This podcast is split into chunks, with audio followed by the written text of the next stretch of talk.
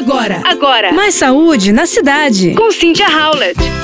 Gente, hoje eu quero levantar aqui com vocês um debate sobre uma entrevista que eu li de um neurocientista, Fernando Lousada. O pesquisador defende que escolas brasileiras estudem horários mais flexíveis para permitir a adolescentes dormir o suficiente para a imunidade e a saúde cognitiva. Em julho do ano passado, entrou em vigor, na Califórnia, nos Estados Unidos, a primeira lei do país que obriga as escolas a começarem apenas a partir de 8 e meia da manhã.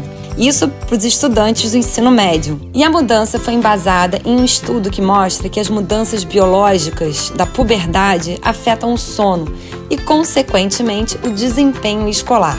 A adaptação dos horários escolares para adolescentes, especialmente em lugares como o Brasil, onde as aulas começam a partir das 7. Em entrevista, ele diz e defende sim, adolescentes precisam dormir um pouco a mais pela manhã e isso interfere diretamente no estudo. A equação é simples: se as aulas começam às 7, eles precisam acordar às 6. Portanto, precisariam estar dormindo às 9. E isso é muito difícil pensar em adolescentes com a tendência ao atraso do sono dormindo nesse horário. Dessa forma, ele defende que o horário de entrada da escola deveria ser mais tarde um pouco. O que vocês acham sobre isso? Conta pra gente. Você ouviu Mais saúde na cidade. Com Cynthia Howlett.